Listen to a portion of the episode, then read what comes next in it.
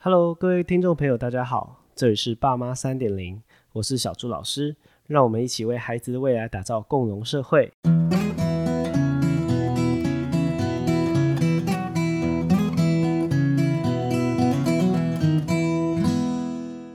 我的孩子常常不专心，没有办法在课堂上坐好。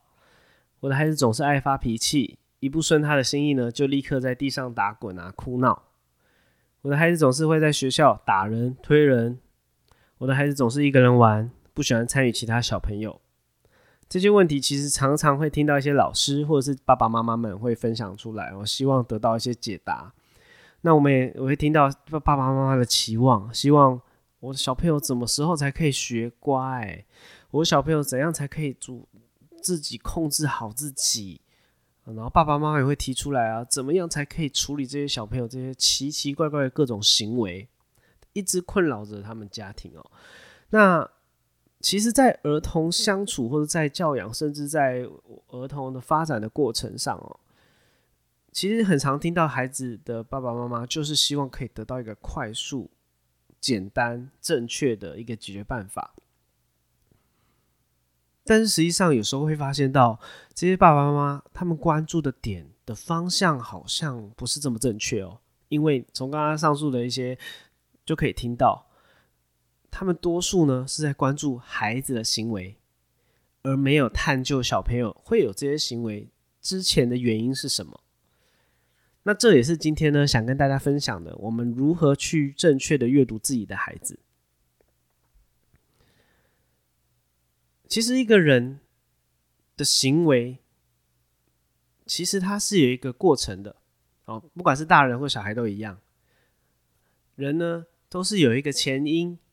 然后才会有一个行为，接下来才有一个后果哦。好像现在，呃，我肚子饿了，所以我想要去吃很多。那我吃了很多，我就变胖了哦。其实就是这样子，肚子饿，吃东西啊，体重改变，这就是前因行为后果。那通常小朋友呢，他们出现一些问题的行为，像是不专心，好像是哭闹，其实这就是在中间的部分。那家长呢，其实通常会看到这个中间的部分，然后他就会觉得很困扰了。然后接下来，家长爸爸妈妈或老师可能就会用。处罚比较严厉的方法呢，希望去改变这个行为，所以家长会有这样的期望，他希望，嗯，小朋友哭闹了，小朋友不专心了，好，我就处罚他，我就告诫他，我就打他，然后希望改变孩子的这个这个后果，希望改变孩子的这个行为，家长会有这样的想法，可是实际上呢，忽略掉了这个前因。问题的根源其实没有被真正的解决，所以它会变成什么呢？因为没有处理这个前前因，对不对？所以他的变成他哭闹了，他被打了。可是其实小朋友可能当下是想要买一个玩具，或是想要吃一个甜的零食，好了，甜的糖果。即使被打了，他并没有解决他想要那个玩具啊，也没有解决他想要这个甜的糖果啊。所以呢，他顶多是换一个行为。好，我现在是哭闹的方法，我没有达到我想要的原因，没有没有满足我当初有这个行为的原因，我就换一个喽。我就可能踢墙壁，我试试看嘛。好，那结果爸爸妈妈继续处罚啊，他继续踢墙壁，他再换一个，因为前面的原因还是没有被解决，所以反而呢，如果只关注在小朋友的行为的时刻时候呢，他顶可能只会转换成其他负面的行为。问题行为暂时的不一样了，暂时被改变。哦，他哇，只要一处罚他就不哭了哦，暂时被改变了。可是过了一阵子，你会发现，诶，怎么这个小朋友开始一些更莫名其妙的行为跑出来？因为他只是被转换掉了，因为原因没有被注意到。那在这里也是跟大家分享一个例子，因为我是职能治疗师，以前在以前有治疗过一些。啊，像是感觉统合失调的小朋友，或是一些不专心的小朋友，那其实就会有这样的一个案例哦。那我们这个案例，我先把他的条件先说好了，就是他是一个二年级的小朋友，那我们叫他小华哦，他的化名是小华。那他在学校可能排队跟人家领，就是拿东西的时候，在排队的时候，他站了一阵子之后，可能不舒服吧，哦，他就会想要推挤别人，哦，就是打别人，或者所以他就是被投诉，被呃被前面的小朋友就投诉说，哦，你打我，而且这个情况可能不是只发生一次。那当然，其实事后小华也会对这件事情感到很抱歉。那老师当然也是有去处理了，那可能也是有一些处罚哦。那因为这个小朋友一直也会有一些呃注意力不集中的问题哦，甚至有一些可能情绪上的状况，所以他有来做一些呃儿童发发展的相关的一些治疗。后来后续的追踪就发现啊，其实小小华呢，其实一直以来都有一个触觉敏感的问题。触觉敏感，其实相信很多人其实都会有一些感觉啦，因为呃就好像我们。上班在捷运挤人人挤人的时候啊，或者是有时候跨年有没有跨年晚会要回家的那种那个状态，人非常多哦，其实就会对某些群体或某些人，他们会觉得很不舒服哦。那只要是一点点碰触，我不知道呃，听众朋友有没有对身边有这样的朋友，就是有这种感受？有些有些朋友就是你只要轻轻的触碰到他的肩膀啊，或是他的背。甚至他的手啊，他就会反应很大，他可能会说：“不要碰我啦，我很不舒服，很痒，我受不了。”哦，那相反的也会有另外一群人，就是怎么碰他好像没没反应，或者甚至他什么你打打，他说你打我也不会痛啊，我撞到什么我都不会痛，我觉得没什么感觉这样子。所以其实这个是跟体质有关系，它跟大脑的就是各种感觉系统，每个人对于各种感觉的。感受还有他的反应会有不同。那回过头来看这个小华的这个触觉过度敏感的状态，他在排队的时候，每次往往就会发生这种跟人有一些冲突、有些推挤的状态。事实上，其实是他有一个触觉敏感的问题。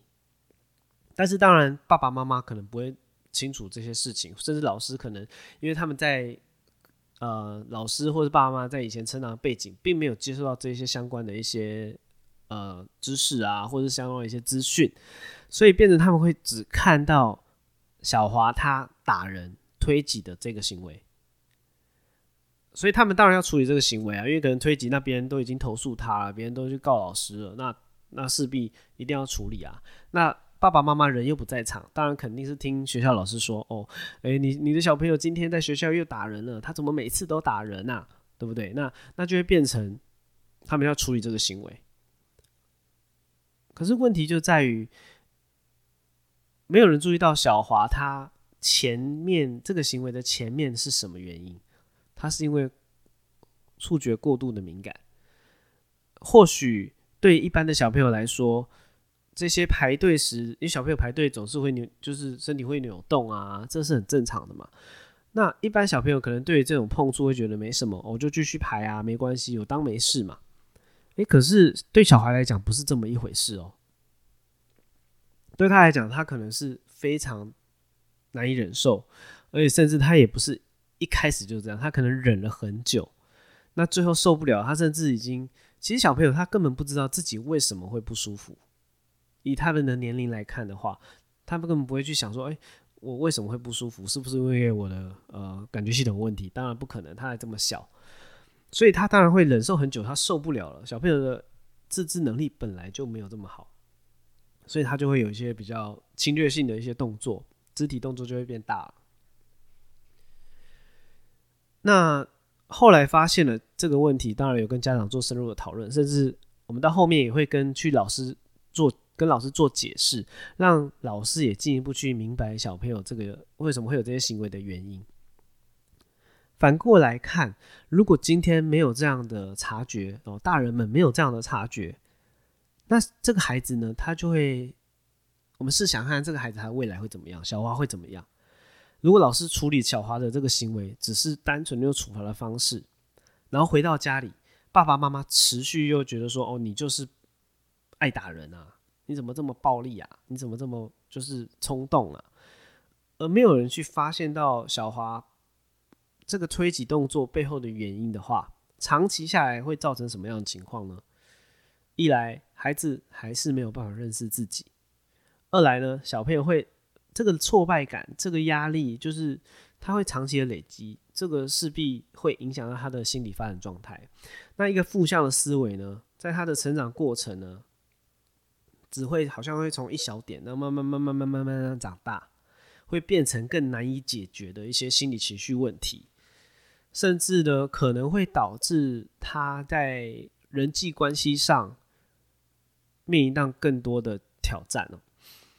所以呢，呃，一直在儿童发展领域的一个专业里面，所以我一直以来都很鼓励孩子身边的人呢，不管是老师啊、爸爸妈妈，有时甚甚至是外公外婆、阿公阿妈，甚至阿姨啊，就是孩子身边的接触的人，或是引导的人、引导者。能够学会去阅读孩子，因为我们除了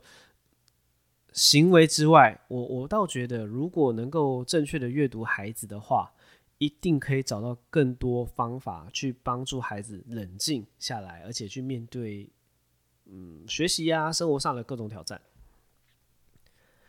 那今天呢，就会跟大家分享四个方法，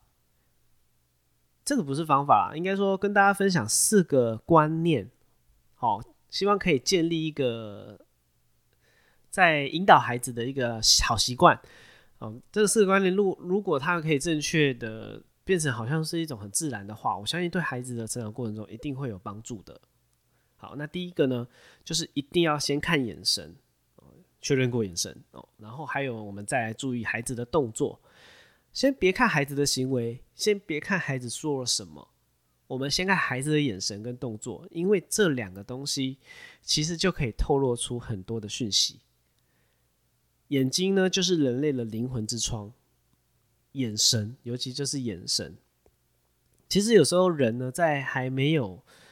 做出肢体的动作之前，眼神就已经透露出他当下的状况。那孩子呢，更是这样，因为我们其实小朋友是很，就是很 nature，就是很。天真的，或者他就是很单纯的，所以，所以小朋友其实，在面临到一些情况，其实他眼睛其实就可以告诉我们很多了。我们从他的眼神呢，就可以阅读到孩子当下的内在的情绪，他当时是喜悦的，还是恐惧，或者是愤怒，或者是悲伤。其实我们在在看他的眼神，我们就可以找出一些端倪，可以去了解孩子当时会面临到什么挑战哦。那当然呢，肢体的语言。也会透露出很多讯息，所以呢，看完眼神，我们可以大致想说，哎，他现在是真的很愤怒，哎，他的眼神像有杀气，哦，或者他现在是感到悲伤，或者他感到恐惧了，所以他其实是有点害怕了。那肢体的语言，像是我们可以看他，如果说四肢变得比平常来的僵硬的，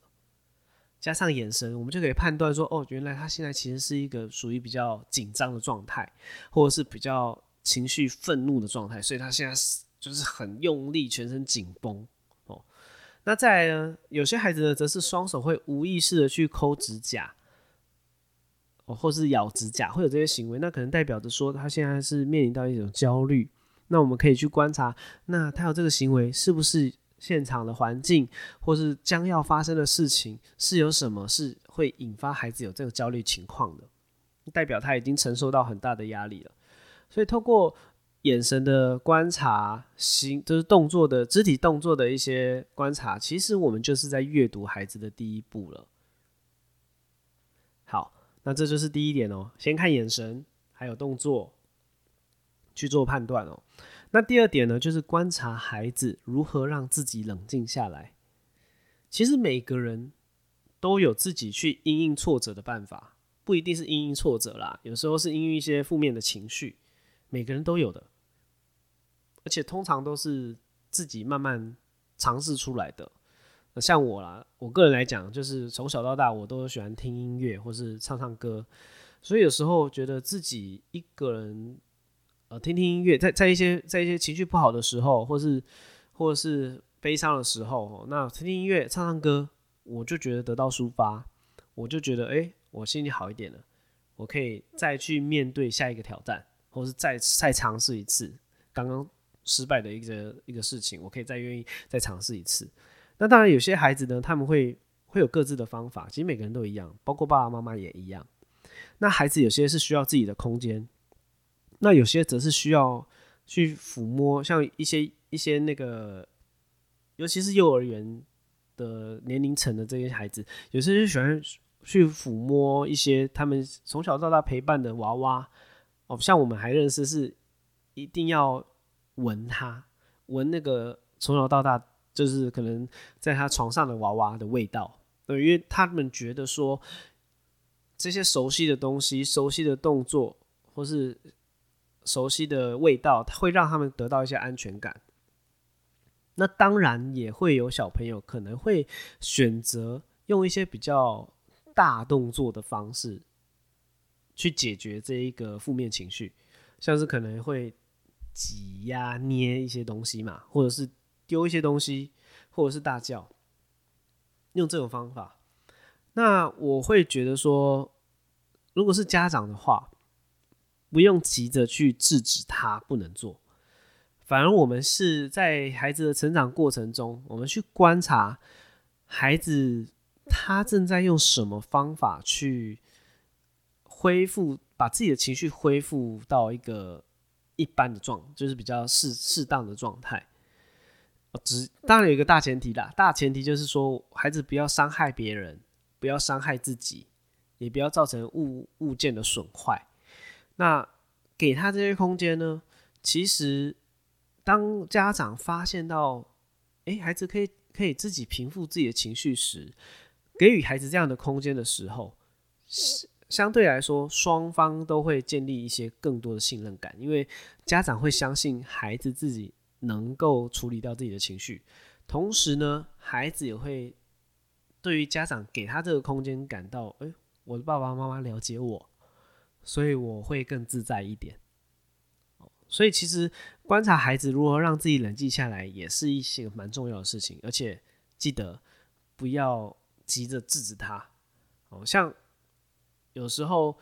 就是会有一些可能长辈啦，在带孩子的时候，可能孩子一哭就很紧张，就哎呀，不要给他哭啦，或者哎呀，就是他现在在生气了，我们一定要赶快去，好像安抚他，让他不要生气啊。事实上，其实我的建议并不是说就是哭到无止境，我我的建议是，我们在孩子的成长过程中是要去观察的，要去观察，让孩子找到一个属于自己的办法跟自己相处哦。好，那这就是第二点。那第三点呢，就是多分享关于自己的事情。其实分享自己呢的同时，就是一种连接，尤其是跟孩子相处的过程中啦。那把自己的经验带给孩子呢，让孩子有机会了解，甚至好像去体验你的一些感受。那这边举个例子好了，就好像妈妈可能生病了。那当然生病会不舒服嘛，那就可以带着孩子一起去医院，或者是甚至在家里不舒服的状态，一起在家里也可以跟孩子说：哇，妈妈现在呃感冒，嗯，所以才会一直流鼻涕。那所以我们要去医院。那妈妈现在感到不舒服，所以现在妈妈也不太能讲太多话，觉得很累。其实把这些话分享给孩子知道呢，用这些声音跟语言的方法去引导孩子感受当下的情况。其实孩子呢，更有趣的是，这些不是教他，可是孩子会自然的学你。我们并没有在教孩子该怎么做，但是孩子会自然的模仿你。他模仿到你，可能是模仿到你解决问题的办法，譬如说你身体不舒服要去医院这件事情，他会模仿到这个解决办法。那另外一方面，他也会模仿你学会表达自我。这个我有时候。想想来讲，其实更重要。像，呃，因为我的家庭很简单，像我对我像我来说啦，以我为例子来说，我的家庭就相反，比较不会自我表达，而且可能我爸爸妈妈比较传统，所以他们就，尤其是我爸爸，其实在家就话很少，不太会透露自己。那妈妈可能因为他们是双薪工作，所以在我成长过程中，他们其实不太有这个。机会去表达自己，那当然我因为我很幸运，我就是念这个相关的这个领域的专业，所以所以我去在读到相关一些理论啊，或是一些资讯知识的时候，我觉得回过头来看，哎诶，像我家就真的不太有人这种表达，那那我都是怎么去学表达的？其实这一点很重要。但是确实我也感受到这个原生家庭的影响啊，因为像我其实也会变得比较少跟我爸妈表达我自己啊，这这个这个是可能也也后来也就演变成一种互动方式。但是我今天是想要分享，主要是呃，当爸爸妈妈更愿意去表达自我的时候，其实孩子也会学会这个事情，他会比较容易的表达自我。这样一来。对双方的关关系也是有一个正向的一个好处啊，因为你可以不用花太多心思，你就可以理解孩子他现在的情绪啊，或者他现在的感受，这样不是更好吗？对不对？所以第三点就是，呃，在引导孩子、在陪伴孩子的过程中，爸爸妈妈也可以，或者老师也可以多分享关于自己的事情，关于自己的感受。那第四点呢，就是减少去评断孩子的表现啊。因为其实孩子在，尤其是大概小学以前，甚至到小学的某些年龄层，可能中低年级到高年级的这个阶段，其实小朋友定会有一些突发奇想或是一些天马行空的行为，这非常的正常哦。那其实我们都必须了解，这个是孩子在成长的过程中必然也必须要有的阶段，因为孩子在。形成一个概念的时候，其实他一个概念是原本是很抽象的东西。那拿个比例好了，拿个举举来拿个举例好了，就是像是呃饭一定要装在碗里面吗？这是一个原本是一个很抽象的概念嘛。可是我觉得在孩子可能孩子在三到六岁，可能在玩扮家家酒幼儿园的阶段，嗯。其实不用急着去评论好或坏，像我们以前在治疗室玩这种半家家酒，可能有些呃比较长辈的，他们就会说：“哎，你不要这样子啊，饭哪有装在杯子里面的？饭就是一定要装在碗碗里面啊。”可是事实上，其实因为当时是一个算是半家家，就是假扮性的游戏，其实不一定要给孩子一个明确的答案，因为孩子其实在尝试。那这一个尝试的过程中，其实他是在。把生活中的一些概念更加的具体化，哦，所以如果急着去评论好或坏，哦，甚至不一定说是像我刚才讲这个概念，有时候是面对一些情绪或面对一些行为，如果过于急着去下判断的话，反而会算是减少孩子自己去思考判断的一个机会。其实。他们在思考跟判断，其实对他们将来的成长，对孩子成长是非常有帮助的。我们可以事后在一起讨论。诶，我发现这个杯子太小了，这样子我的汤匙好难挖哦。用这种可能讨论的方式，让孩子呢，其实在这个过程，他才会发现哦，原来这样比较好。他如果是自己发现的话，他能够。当然，这个概念会形成的更完整、更具体，孩子也更能去认识自己。好，那今天就会跟大家分享这四点哦。这四点啊，再跟大家整理一下哦。第一点呢，一定要看眼神，还有孩子的动作。那第二点呢，就是要观察孩子如何让自己冷静下来，不要急着去制止他。第三点呢，多分享关于自己的事情，关于自己的感情。情感啊，情绪哦，这些。那第四点呢，就是减少去判断孩子的表现，减少去评论他。好，那希望今天跟大家的分享能够帮助到大家。